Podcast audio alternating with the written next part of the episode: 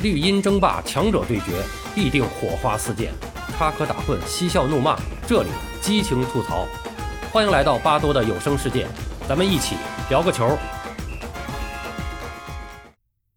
朋友们好，我是巴多。中超第二阶段，前两天啊，山东泰山二比零击败上海海港，基本上锁定冠军。但是这场争冠榜首大战却显得非常的静悄悄。中超似乎已经被人遗忘，曾经火爆的所谓的世界第六联赛，成了被抛到角落里的弃儿。还有多少人知道中超目前的赛制是怎么玩的？还有多少人知道中超冠军已经快决出来了？或者说，还有多少人在关注中超？有人说啊，是疫情将中超联赛割裂的支离破碎，让人爱不起来。也有人说，国足成绩不佳。影响了中国足球的整体形象，连累了国内联赛。但更接近真相的现实是，中超没钱了，没球星了，吸引力和关注度自然也就下来了。曾几何时，中超之火在钞票的助燃下熊熊燃烧。二零一三年，里皮率领广州恒大夺得亚冠，他被球员们抛向空中，赢得全中国多少球迷的喝彩。央视在屏幕上打出八个大字：“广州恒大，亚洲之巅。”二零一五年，苏宁接手舜天，江苏足球有了新的旗帜。张近东喊出“三年问鼎中超，五年雄踞亚洲之巅”。副董事长孙维民称要做百年俱乐部。二零一六年的中超转会市场，恒大与苏宁比着烧钱，标王频频易手。苏宁两千八百万欧元从切尔西手里抢下拉米雷斯。仅仅一周以后，恒大以四千二百万欧元的天价从马竞买入马丁内斯。消息还没捂热，苏宁再次宣布夺回标王，五千万欧元挖来特谢拉。那个时候没有中超不敢想的事情。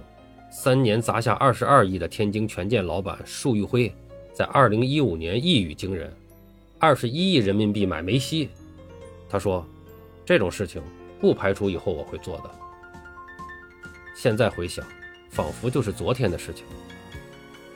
可惜呀，百年俱乐部刚刚五年就撑不下去了，闹出联赛冠军队第二年解散的奇闻。树老板被判了九年，知情人称他在狱中情绪还好，能睡觉，能吃饭，但比入狱之前清瘦了些。被奉为金元足球龙头老大的恒大，这不也有了麻烦吗？母体企业欠债两万亿，足球俱乐部也受到连累。保利尼奥等众多外援和规划国脚拿不到满意的薪水，纷纷逃离球队。据报道，中超十六支球队如今多达十一支球队都有欠薪问题，而在中甲和中乙联赛，这个比例更高。有人说，这就是金元足球祸害的结果：资本离场，中国足球一地鸡毛，空留人们对黄金岁月的回忆。二零一二年前后，曾是苏宁最好的时光。账面现金流一度达到二百二十七点四亿，有钱买买买。二零一五年五点二三亿元收购江苏队，二零一六年二点七亿欧元买下国际米兰百分之七十的股权，二零一六年七点二一亿美元吃下英超独家版权。短短三年里，苏宁在体育领域的投资超过百亿元，铺开了一条覆盖上下游的体育产业链。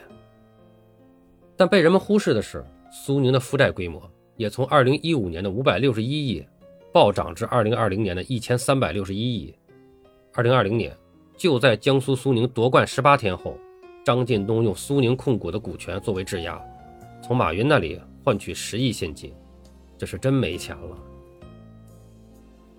二零二一年春节的一档节目中，苏宁门将顾超带着中超冠军的光环到崇明岛去看望恩师徐根宝，根宝上来就说。你不该带礼物来啊！你奖金都没发。顾超尴尬的笑了笑，徐根宝还不依不饶的追问：“发没发呀？”顾超只能继续尴尬的说：“没发，没发。”奖金没了已经是小事了，又过了两个月，这支中超冠军球队都没了。张近东自称是个喜欢德国队的超级球迷，但当苏宁资金压力扛不住了，主动做减法。该关的关，该砍的砍的时候，这一刀首先砍向了足球。资本是有逐利属性的，无利可图，甚至危及自身时，球迷情怀只能靠边站。但如果就此把中超如今的烂摊子全部都扣锅给资本和金元足球，恐怕也是有失公允。很多人骂金元足球，那是他们忘了在资本时代之前的中国足球是个什么样子。远的不说，末代甲 A 和中超前期，假球黑哨泛滥。二零零九、二零一零年反黑风暴之后，中国联赛和足球从业者的形象变得下三滥了。中超出现多次找不到主赞助商而裸奔的年份，甚至还有过某啤酒冠名联赛，俱乐部从足协领赞助分红，整车拉走啤酒的寒酸笑话。嗯，听上去真是笑话，但这却是事实。过去十年的金元时代，中超联赛确实出现了巨大的泡沫。球星的身价和薪酬飞涨，俱乐部收支严重失衡。一个知名国脚能卖出亿元天价，封闭小圈子里低水平竞争，典型的钱多事儿少离家近。但必须承认的是，金元时代巨额投入是砸出了动静的。中超的观赏性、上座率、关注度是空前的，不少的世界级球星来中超淘金，联赛转播权甚至卖到了南美，足球成为了有吸引力的行业。送到足球学校踢球的孩子也变多了，中国足球此前的寒冬颓势被遏制住了。虽然现在看来这只是昙花一现，但资本就像一针强心剂，确实刺激的中国足球这个病人精神了一阵子。但药效过后呢，病人又萎靡了。归根结底，不是这药的错，而是这病人的体质底子本身就不灵。这个体质就是伪职业的环境。中超联赛一直是伪职业联赛，从它诞生之初，走的就是靠资本输血存活的模式。而资本流入足球，当然是带着逐利的目的，但关键问题在于，足球本身无利可逐，投资者要的是足球之外的东西。恒大足球俱乐部连年亏损，二零一三年净亏损五点七六亿，二零一四年四点八三亿，二零一五年九点五三亿，一六年八点一二亿，一七年九点八七亿。一八年十八点二九亿，一九年十九点五亿，但恒大地产的销售额这十年来是逐年暴涨。二零零九年三百零三亿，二零一零年五百亿，二零一一年八百零三亿，二零一二年九百二十三亿，二零零三年是一千零三亿，二零一四年一千三百一十五亿。这些人玩足球是为了换取政商关系和政策红利，足球不再是足球本身，而是通往更大利益的敲门砖。其实金元时代之前的中国足球，不也是这么玩的吗？徐明当年接手大连队，把大连万达变成了大连实德。众所周知，徐明本人对足球根本就没兴趣，接手前连一场大连队的比赛都没看过。但足球当时是大连的城市名片和政绩工程，玩好足球是为了博取一些人的欢心。通过收购球队，徐明结交权贵，把资本游戏玩进了一地的权力领域。在实德俱乐部身上的投入，一度为徐明赢得了无法估量的筹码和间接利益。资本渗透权力，权力回报资本，这场双赢所借助的工具是足球，足球也只是个工具。所以，中超联赛吹起的大泡泡，以及如今泡沫破灭后的一片狼藉，别只怪资本和金元。中国足球一直在权与钱的夹缝中骑行发展。缺乏符合足球本身发展的市场规则与环境，手握权力的规则制定者有没有责任？足协的限薪令与俱乐部名称中性化改革，初衷在于戳破金元泡沫，让联赛回归理性，让金元大鳄之外的更多中小俱乐部能够玩得起足球。但这次的硬着陆实在是太硬了，太简单粗暴了，权力任性式一刀切，剪掉了企业投资足球的广告效益。砍断了资本输血足球的发展模式，却没有找到新的解决办法。于是，中超没有了关注度和商业价值，资本逃离，俱乐部解散，外援跑路，大批球员被欠薪。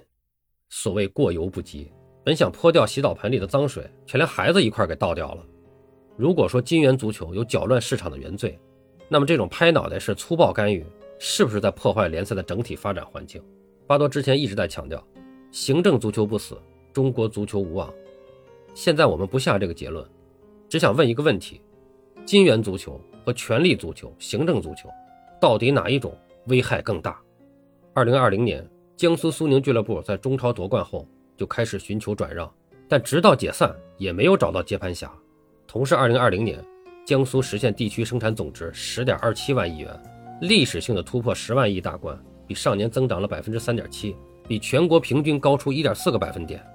二零二零年，江苏人均 GDP 达到十二点五万元，居全国各省区之首，标志着江苏的综合经济实力跃上了一个新的台阶。所以说，钱还是有的，但是没有人想再碰足球了。金元足球被打得奄奄一息了。但足球本身呢，活过来了吗？好了，今天就聊这么多。本节目由喜马拉雅出品，感谢您的收听，欢迎订阅、评论、转发。巴多聊个球，我们下期再见。